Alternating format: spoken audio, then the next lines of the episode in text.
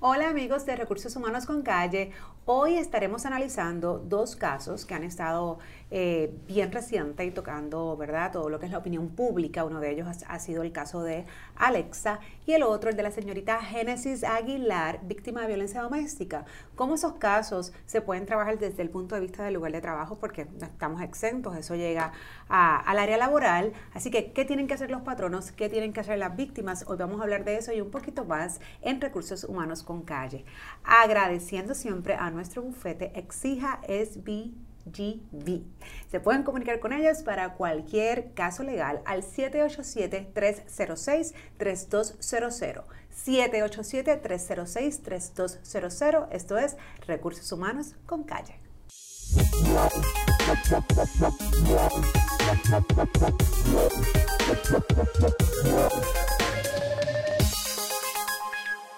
Como les mencionaba, hoy vamos a estar discutiendo dos casos que han estado eh, pues dando mucho de qué hablar en las redes, en las noticias en Puerto Rico y que no lo podemos dejar de mencionar acá en Recursos Humanos con Calle porque estas cosas también suceden en el lugar de trabajo.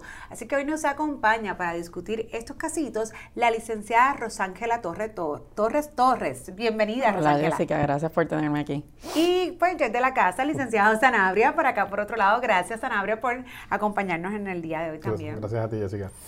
Pues miren, nada, yo los invité por acá porque el caso de Alexa, ¿verdad? Lo que hemos escuchado, eh, primero hay una, hay, una, hay una gran población que se indigna o se ofende cuando hablamos de Alexa como varón, cuando ya pues públicamente o según los que la conocían, pues ella era un transgénero, ¿no? Y era, se sentía mujer, era mujer. ¿Y por qué llamamos a una persona que pues ya, ¿verdad? Adulta, eh, decide que quiere ser mujer e insistimos en decir, no, el varón que es mujer, o, tenemos todo, toda esta forma de comunicarnos, y para mí es bien importante que podamos establecer eso, porque incluso sabemos que en Puerto Rico, y hemos discutido esto en otros podcasts, eh, hay una ley de discrimen eh, sobre orientación sexual e identidad de género. Así que si llegase un caso de esto, si tenemos una Alexa en nuestro lugar de trabajo, ¿cómo realmente nos vamos a dirigir a esta persona? Nos dirigimos de de género masculino, femenino, cómo lo llamamos, cómo la llamamos.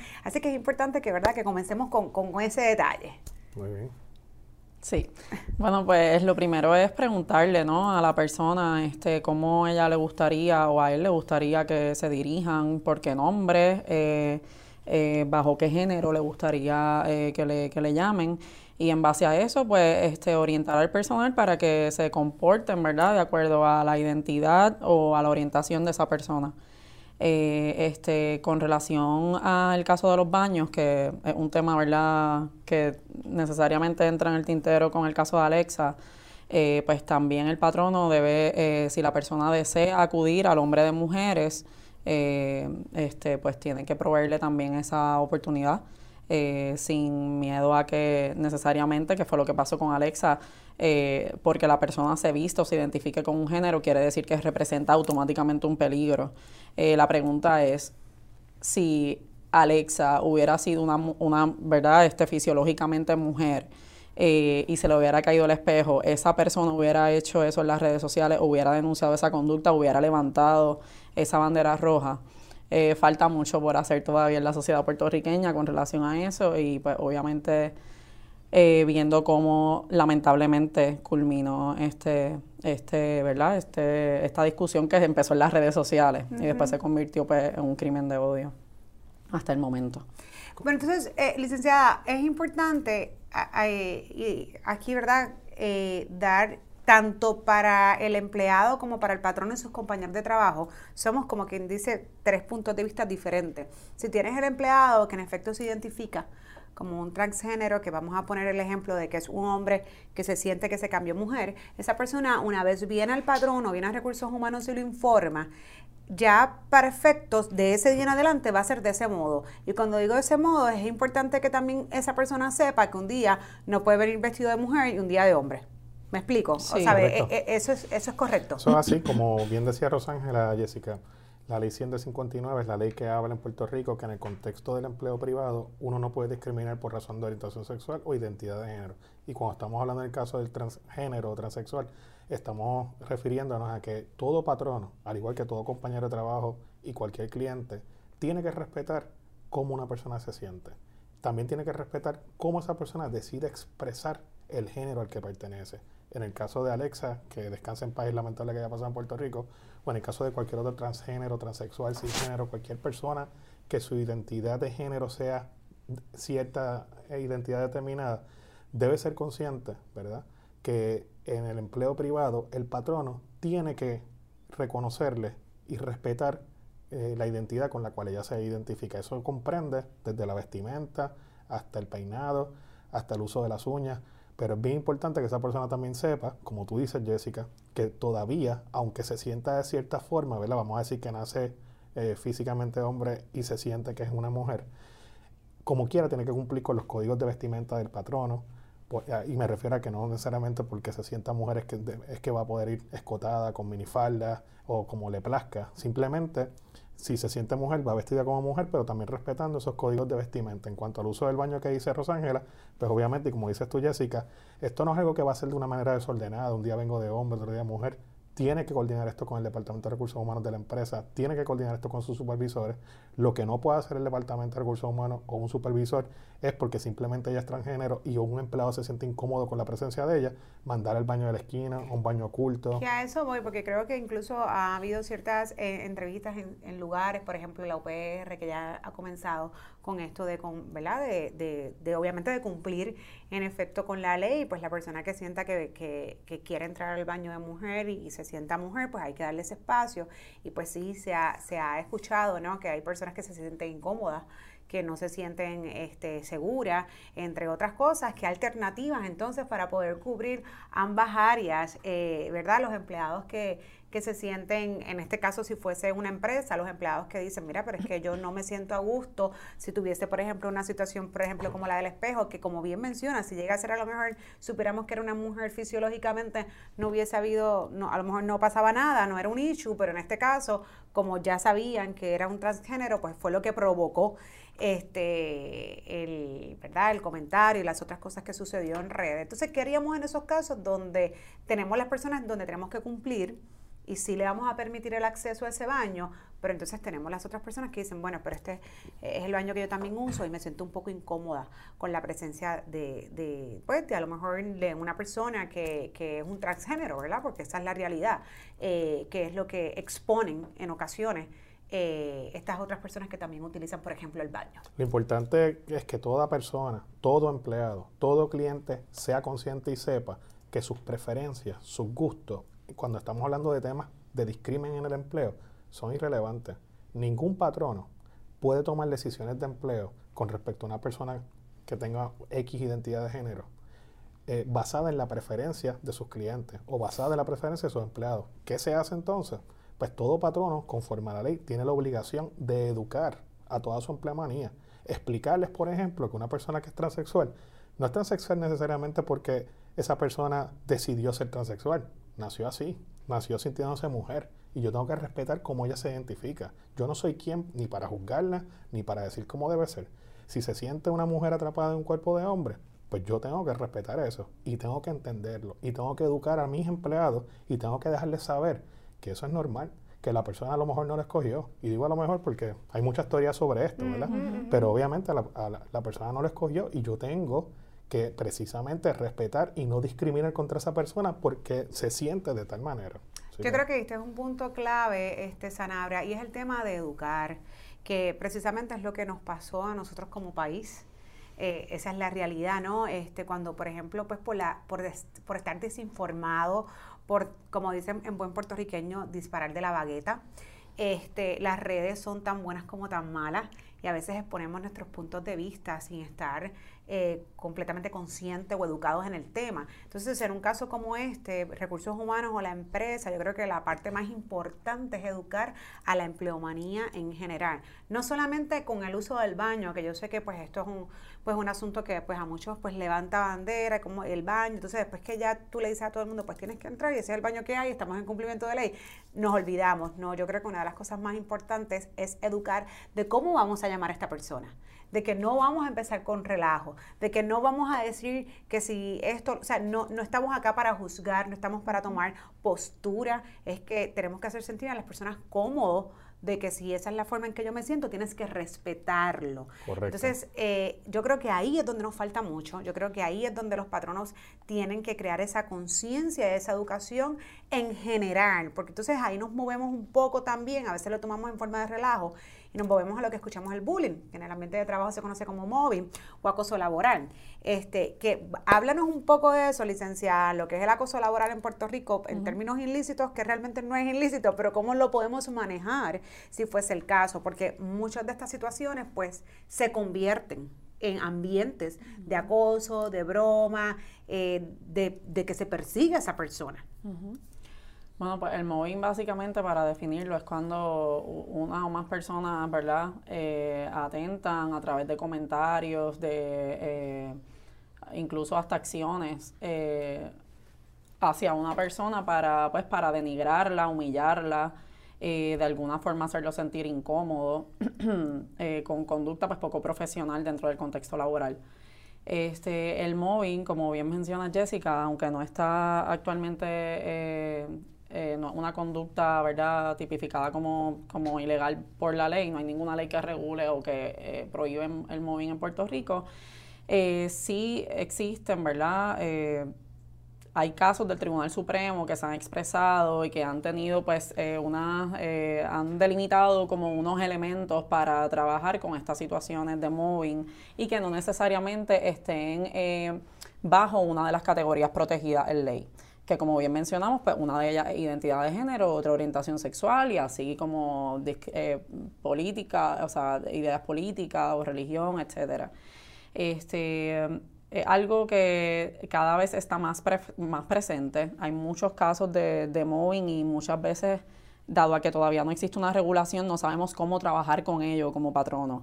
Eh, aparte también, y perdón de interrupción, Ángela, porque el mobbing, como lo conocemos aquí, es lo que se conoce como una psicopatología emergente. Como dice Rosángela, es, es un área, una disciplina que en Puerto Rico por lo menos, aunque yo lo vengo escuchando desde principios de los 2000, la primera persona que lo planteó a nivel de legislatura fue la ex senadora Berla González de Modesti, pero recuerdo todavía las publicaciones en los periódicos del año 2000 de la escuela Carlos Albizu, donde planteaban esto del mobbing que lo habían sacado de Europa, de la palabra to mob, que es cuando las aves de rapiña tratan de atacar a, un, a un ave para excluirla.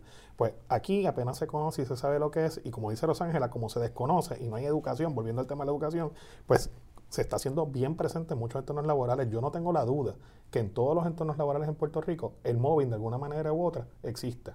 Lo que pasa es que, como dice Rosángela, Jessica, ahora mismo no, existe una legislación especial que la regule y no empece. Hay jurisprudencia del Tribunal Supremo de Puerto Rico que dice que si tú a, través de algo similar al móvil le causas daño a alguien, Jessica, pues esa persona podrá tener contra ti una causa de acción en daño por el daño que le estás causando a su dignidad. Sin embargo, yo creo que acá en Puerto Rico a veces pecamos de que si no tenemos una legislación no sabemos cómo actuar. Y la realidad es que no la necesitamos en este caso, ¿sabes? Las empresas pueden tener su código de ética. Este, yo creo que el móvil va bien alineado a lo que es una ética y se viola el respeto, los valores, la dignidad, la honestidad y todo eso debe estar comprendido en un código de ética. Así que si yo tengo, por ejemplo, un caso de un empleado atacando a otro eh, con este tipo de conducta, probablemente yo voy a mi código de ética y está la violación de la política, y no necesito una ley que me respalde para poder disciplinar. En, todo trabajo se tiene que partir de la buena fe. Como tú dices, Jessica, dado en el grano, no se puede afectar la dignidad humana ni la integridad de la persona.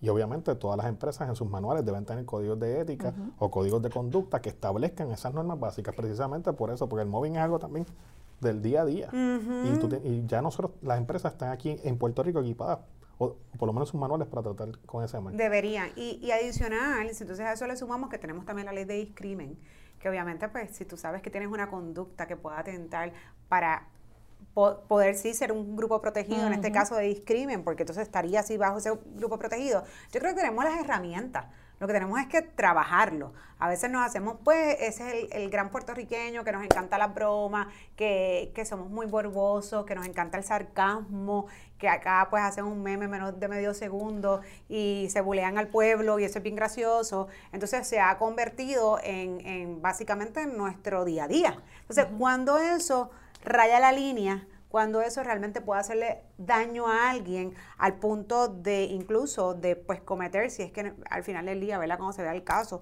pues influenciar en un crimen de odio, pues mira, mucho. Mucho. Mucho, pero todavía no, a veces no lo vemos así. Aparte de que el móvil en otras jurisdicciones, por ejemplo como España, se le conoce como el asesino silencioso porque el móvil, los daños que causa... A cuchillito de palo. A cuchillito de palo y crean las víctimas del móvil depresión, que crea problemas económicos porque muchas personas no lo pueden soportar y se ven forzadas a renunciar a sus trabajos. Eso a su vez tiene un efecto dominó y afecta a la familia y entre los problemas familiares, los divorcios y otras cosas.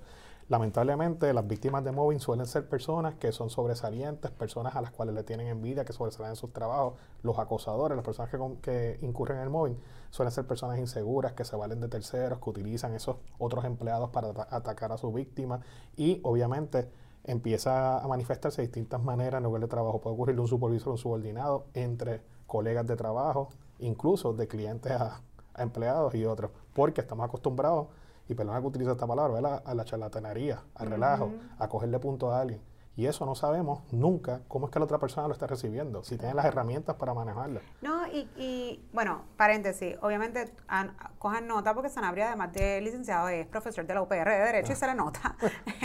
Sacó su lado de profesora a pasear. Este, no, y, otra cosa que hay en Puerto Rico, oye, que, que es el tema de salud mental, que es lo que está mencionando y lo que es la salud emocional. Este, y, y cuando cambiemos de caso y pues, vayamos a la ley 54, que es una de las definiciones de lo que es la violencia doméstica, ¿no? Eh, la, la, salud emocional y definitivamente ahí va a, a, lo que no vemos y a veces más daño hace. Claro, y sobre todo también las operaciones del patrono, que eso es algo que hay que también este, mencionar, o sea el patrono que tome la iniciativa eh, y sea pionero en la implementación de, esta, de, de, estas normas dentro de un código de conducta, al final del día redunda en beneficio este, para, pues para, para la salud de todos los empleados. Eh, mental. Muchos de estos empleados desarrollan depresión. El 93% de las personas que sufren violencia, en Puerto, violencia doméstica en Puerto Rico, obviamente enfocándolo ya en un tema ¿verdad? de agresión física y verbal, etcétera, eh, este, sufren de una condición eh, mental o psicológica y eso afecta directamente el desempeño de esa persona. Incluso el desempeño, si nos vamos al punto de vista de que son patronos que pagan plan médico en el costo del plan médico. También, claro, las primas aumentan. claramente, sí. Aumenta el ausentismo. El, el, uso de licencia en general aumenta. Sí, un efecto dominó, que es negativo por completo. Antes de moverme al otro tema, quiero, quiero cerrar este con lo que son las redes. Aquí hemos hablado también anteriormente de hasta qué punto el empleado tiene, eh, ¿verdad? Un país demócrata como Puerto Rico y que las redes pues son de cada cual y que son públicas y yo tengo el derecho de, de, de, postear lo que yo quiera en mis redes. ¿Hasta qué punto, por ejemplo, un caso como Alexa, ¿verdad? Que puede tener una consecuencia mayor eh, de un empleado que se exprese de otro empleado. Ya hemos hablado, hemos puesto ejemplos de cuando pues las expresiones son acerca más bien de la empresa, de supervisores, etcétera. No, pero en este caso, donde entonces alegadamente pues escribimos algo que le pueda afectar a un compañero de trabajo. ¿Hasta qué punto entonces el patrono puede, tiene, puede intervenir, tiene injerencia, puede disciplinar, incluso puede despedir a un empleado que en sus redes privadas eh, haga comentarios eh, alusivos a lo que fuese de otro empleado, de otro compañero de trabajo, eh, de, de, modo negativo, ¿no? O despectivo. Sí, como, como norma general, todo patrono, ¿verdad? Debe ser consciente, al igual que todo empleado, que ese tema de la expectativa de intimidad en las páginas privadas de Facebook de cada empleado es algo complejo y que no necesariamente todo lo que ese empleado publica en su página significa que es privado y que no puede tener ninguna repercusión en el lugar de trabajo. Ciertamente cualquier acto, Jessica, que yo haga en mi vida privada que tenga un efecto en el lugar de trabajo puede a mí o costarme el trabajo o causarme una amonestación o incluso afectarme de cierta manera. Cualquier post que un empleado haga de un compañero de trabajo o, hostigando a un compañero de trabajo ya sea porque quiere verlo fuera del sitio o por alguna otra razón protegida, el sexo, la raza, etcétera, puede tener una consecuencia directa en el empleo de esa persona que está incurriendo en esa conducta. Así que, eh, contestando tu pregunta, cualquier cosa que yo haga en Twitter, en Facebook, en Tumblr, en Instagram, o cualquier foto que yo me tome incluso, pudiese acarrear una consecuencia laboral. Excelente, así que tomen nota, tomen nota patronos, tomen nota empleados. Eh, mi, mi, recomendación, como siempre digo, el trabajo se va a trabajar. Eviten los chistes, los comentarios fuera de lugar. Este, Porque pues igual hoy es un chiste y mañana pues ya no lo recibo tanto como Eso chiste así. la otra parte y entonces pues ahí es que empieza el proceso ¿verdad? de querellas, entre otras cosas. Nos cambiamos un poquito a otro tema que también ha estado sonando mucho acá en Puerto Rico y fue el caso de Génesis Aguilar Casanova y Brian Viera Bonilla, que pues lo que, lo que todos sabemos y hemos escuchado es que fue un caso de Ley 54, ¿no? Donde el compañero agredió a, a la señorita Aguilar eh, y pues ha- ha- han salido varias cosas de este caso a nivel civil y de, ¿verdad? y cómo lo han manejado. Pero yo lo que quiero hoy es traer qué pasaría si Génesis en este caso fuera una empleada, si fuera mi empleada, qué derechos tiene Génesis en el lugar de trabajo y qué el patrón no tiene la obligación también de hacer para cumplir con esas personas que son víctimas de violencia doméstica en Puerto Rico. Bueno, pues un tema, un tema amplio. Este, en primer lugar, la persona obviamente puede acudir al patrono este, para reportar que está siendo víctima o, so- o- o siente que está en peligro, ¿verdad? Eh, no solamente de parte de su pareja, sino de parte de familiares también. Eh, es importante mencionar que una vez el empleado reporta esa conducta al patrono, el patrono tiene que activar un plan de seguridad eh, e investigación. Y para eso tiene que designar, y esta es la ley 271 del 2006, la que requiere que el, que el patrono designe a una persona encargada, le llama comité, una persona encargada, un departamento encargado que investigue desarrolle ese plan de seguridad. Ese plan de seguridad tiene que este, contar con la descripción física del agresor si está disponible, con todas las medidas de seguridad que el patrono va a tomar para este, proteger no solo a la víctima, sino a sus empleados, ya sea este, seguridad en las noches, alumbrado, eh, transportación. Este, también tiene que eh, enumerar las situaciones de, de peligrosidad y el grado de peligrosidad que, este, a las que se enfrenta la víctima y el personal dentro de la empresa eh, entre otros elementos que tiene que contener ese plan de seguridad.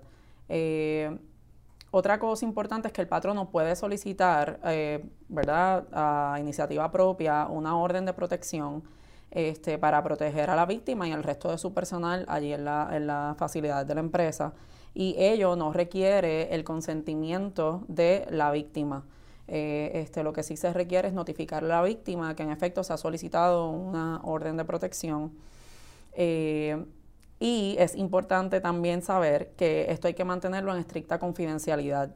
Eh, hay veces que eh, se le necesita divulgar, por ejemplo, los pormenores de una orden de protección a personal de la empresa, personal de seguridad, por ejemplo, pues en esas ocasiones sí se permite, para poder divulgárselo a otros empleados y puedan colaborar en identificar a la- al agresor si se acerca a la proximidad ¿verdad? De, la, de la empresa eh, se necesita este, consultarlo con la víctima. O sea que en ese sentido la ley pone ¿verdad? Eh, a la víctima y es su derecho de la intimidad pues por encima de, de, pues, de- divulgarlo y de, este, de que todo el personal lo, lo conozca. Claro, en- en- y en otras palabras, eso significa que si yo, por ejemplo, soy patrono y me entero que fulanito de tal es víctima de violencia doméstica y no lo he informado, eh, pero yo entiendo que la persona, el alegado agresor o agresora es una persona pues que puede ser perjudicial o, ¿verdad? O causar daño ya sea a la víctima o a los compañeros de trabajo, porque yo creo que acá es bien importante mencionar, a veces pues nos quedamos solamente en la víctima y la realidad es que esto es una responsabilidad social. O sea, cuando tenemos este tipo de agresor o agresora que van y cometen el acto, incluso pues matan a la persona en el lugar de trabajo, como siempre digo, ¿sabe? Esa persona va con eso en la mente, o sea, que el que se le para enfrente, que puede ser el compañero, que puede ser el guardia, que puede ser quien, se va también enredado. En muchos de estos casos ellos luego se suicidan, o sea, que, que tienen que perder. Así que es una responsabilidad de todos los que estamos en el lugar de trabajo. Pero volviendo al tema, si yo pienso que esa persona eh, es una persona muy agresiva este, y que quiero salvaguardar, ¿verdad? Que es lo primero aquí que hay que tomar en consideración, toda la empleomanía, pues yo como patrono puedo ir y tener una orden de protección, aunque la víctima que trabaja en el lugar de trabajo, incluso, porque suele suceder, no sé si les ha pasado, que sabes del caso de violencia doméstica, pero la víctima no presenta cargos y sigue viviendo con la persona. Bueno, eh, eso es de- después de la, del portón, tú puedes hacer lo que tú quieras, pero del portón para acá, si yo entiendo que esa persona es agresiva, yo puedo tener una orden de protección y aquí yo no la permito. Y si viene y la viola, llamo a la policía. Eso ¿Correcto? Eso es correcto. Eso es correcto. Y obviamente, además de lo que dijo Rosángela, el patrono puede pedir fotos de la persona, También. puede educar a su personal de seguridad y a los demás empleados en qué hacer cuando vean a esa persona por, por las áreas. Yo no sé si tú has visto muchos casos de violencia que se han cubierto en las noticias. Uno reciente en Puerto Rico fue de una supercadena de tiendas en el área de Guayama que una cajera estaba cobrando y de repente entró eh, la pareja de esa pareja y a las 9, 10 de la mañana, en plena luz del día, frente a todo el mundo. Y la apuñaló en el cuello. ¿Sabes? Y para evitar que esas cosas así pasen, y los patronos sí tienen la responsabilidad de velar, como dice Rosángela y dijiste tú, Jessica, por la salud y seguridad de todos sus empleados. Y la violencia se considera un riesgo desde el punto de vista de OCHA, de Puerto Rico OCHA, de la violencia doméstica. Así que todo eh, patrono tiene la obligación no solo de adoptar medidas eh, preventivas, sino también de tener un protocolo en marcha, el plan de seguridad que dijo Rosángela, y de educar también, volvemos al tema de la educación, a todos sus empleados en la existencia de estos mecanismos, en la existencia de este procedimiento y en la existencia de cómo identificar agresores y víctimas. Y con respecto a la víctima, Jessica, todo patrono tiene también que ser consciente de que porque es víctima, yo no rápido voy a discriminar contra ella y la voy a mantener atrás en el almacén escondida o no la voy a, dejar de asignar días laborables, tengo que asignárselo. Lo que pasa es que yo, patrono, tengo que buscar la manera de protegerla a ella y al resto de los empleados también. De hecho, esa víctima también podría solicitar acomodo razonable en base a la ley este del 2019, creo que es la 238, si mal no recuerdo eh, y esto es algo que eh, hay desconocimiento sobre eh, la licencia que la persona puede solicitar de un máximo de 15 días. este, tiene que ser por escrito, exacto, tiene que ser por escrito, puede ser para, para atender situaciones propias como situaciones de violencia doméstica de algún familiar también. Incluso para orientarse. Y, exacto, incluso para orientarse y eso es algo que el plan de seguridad también tiene que contener, este, la, los lugares de ayuda externa que ese empleado pueda este, acudir. Em, y, y también, pues, eventualmente cuando esa persona regrese de esa licencia, puede solicitar un acomodo o aún, no tomándolo, un acomodo para buscar ayuda este, eh, en cuanto a la situación que él o su familiar esté enfrentando. otra cosa que es importante es que los protocolos de violencia doméstica que todo patrón en Puerto Rico tiene que tener deben de estar vigentes, porque me he topado, con, entonces tengo un protocolo, eh, eh, esta ley inicialmente fue, fue radicada y aprobada en el 2006 o sea que hice el, protocolo en el 2006-2007, pero de repente cuando tú lo lees, la persona encargada o el comité de seguridad va a ser Junito y cuando tú miras ninguna de esas gente está. O las posiciones a quienes le, le, le, pasaron esa responsabilidad ya no existen. O sea que es importante mantener ese protocolo vigente porque incluso en la parte de educación, cuando pues anualmente se supone que se eduque al, a, a, la plantilla ¿no? de empleados sobre este protocolo de violencia doméstica, pues que se le deje saber qué, a qué personas van a acudir en un caso como este. Entonces eso tiene que ir a corte, obviamente, con lo que es el protocolo, que a veces no ocurre. Esa parte también es bien importante de mencionar y no me quiero ir sin atender lo que es discrimen, porque la ley 100 también fue enmendada para entonces poder añadir las víctimas de violencia doméstica. Muchas personas no, no se acercan porque entienden pues que no, si yo digo esto, primero que esto es un problema personal, o segundo que entonces me van a votar, me van a sacar, porque entonces entienden que yo no voy a poder cumplir o que estoy trayendo problemas a la empresa. Así que, ¿cómo, cómo están protegidos estas víctimas de violencia doméstica, que son tanto hombres como mujeres? Y quiero, quiero, quiero hacer un, alto aquí, porque incluso cuando, cuando hablo de este tema y cuando se habla, se habla en las conferencias, pues lamentablemente Puerto Rico pues yo he escuchado mucho de varones que han ido a acudir, ¿verdad?, al cuartel a sacar una orden de protección y de repente el guardia que está allí, muy ignorante, tengo que decirlo, tengo que decirlo así, se ríe y no quiere darle la orden de protección. No solamente ignorante, sino en cumplimiento de la ley, porque es un derecho que ellos tienen. O sea, tú por ser varón no debes de ceder tu derecho. Los prejuicios este, que hay. Correcto, correcto. Pero entonces eso no ocurre pues porque como es varón, yo, puede defenderse. Exactamente. Este, volvemos, falta de, información, de ignorancia, ¿no? Que hay, que hay lamentablemente allá afuera en ocasiones. Así que, que ¿cómo pueden, eh, y cuando, ¿verdad? Pues cuando se habla de violencia doméstica, lo que es la víctima recoge tanto género hombre o mujer. Entonces, ¿cómo ellos se pueden sentir eh, también seguros en su lugar de trabajo, Sanabria, en el caso de que no vayan a discriminar? Pues. Contra mí, pues porque soy víctima de violencia doméstica. Sí, pues la ley 100 del 59 también reconoce como una categoría protegida, como tú dices, Jessica, a las víctimas no solo de violencia doméstica, sino también a las víctimas de agresión y acecho. Y con respecto a estas víctimas de violencia doméstica, la ley va un poco más allá y dice, si tu patrono percibes a una persona como víctima, también está protegida contra el discrimen. Tan fuerte es la política pública del gobierno que hasta las personas que tú percibas están protegidas porque lo que busca el legislador es que ningún patrono tome decisión de empleo alguna en cuanto a aumento de salario, en cuanto a invertir en un training por un empleado porque tú piensas que como es víctima no va a vivir mucho más o porque tú piensas que se va a estar ausentando, para que no se le afecten las oportunidades laborales. Esa ley del 59, la ley 100 del 59, que fue enmendada para incluir a estas víctimas, requiere que todo patrono le ofrezca igualdad de oportunidades en el empleo y eso incluye reclutamiento, salario, disciplina, evaluaciones, transferencias, traslados, ascensos, you name it. Requiere ley que a todo empleado se le reconozca igualdad con respecto a los demás y que no se le descarte por simplemente ser víctima de violencia doméstica. Por ejemplo, en el reclutamiento, pues no lo voy a descartar porque usar mucho el plan médico. O, eh, para una evaluación, lo voy a penalizar porque se tuvo que ausentar por ser víctima de violencia. Con respecto a, un ascenso, pues no voy a tomarle los planes futuros porque como ella está inestable emocionalmente, o él también, pues no voy a contar con ella. Eso precisamente es lo que la ley prohíbe y es lo que está buscando proteger el legislador. Excelente, pues nada, ya se nos acabó el tiempo, pero les agradezco a los licenciados de hoy que nos hayan puesto al día con todos estos temas que están pasando en Puerto Rico, que son muy tristes y que tenemos que, ¿verdad? Eh, como digo yo, educarnos, aprovechen estos foros este, y tomen esta información de verdad como suya, porque yo creo que nos ayuda y a ambas partes, tanto a los patronos, ¿verdad? La responsabilidad que tienen, como ustedes los empleados, los derechos que también tienen. Así que nada, espero que les haya gustado y seguimos informando más adelante en Recursos Humanos con Calle.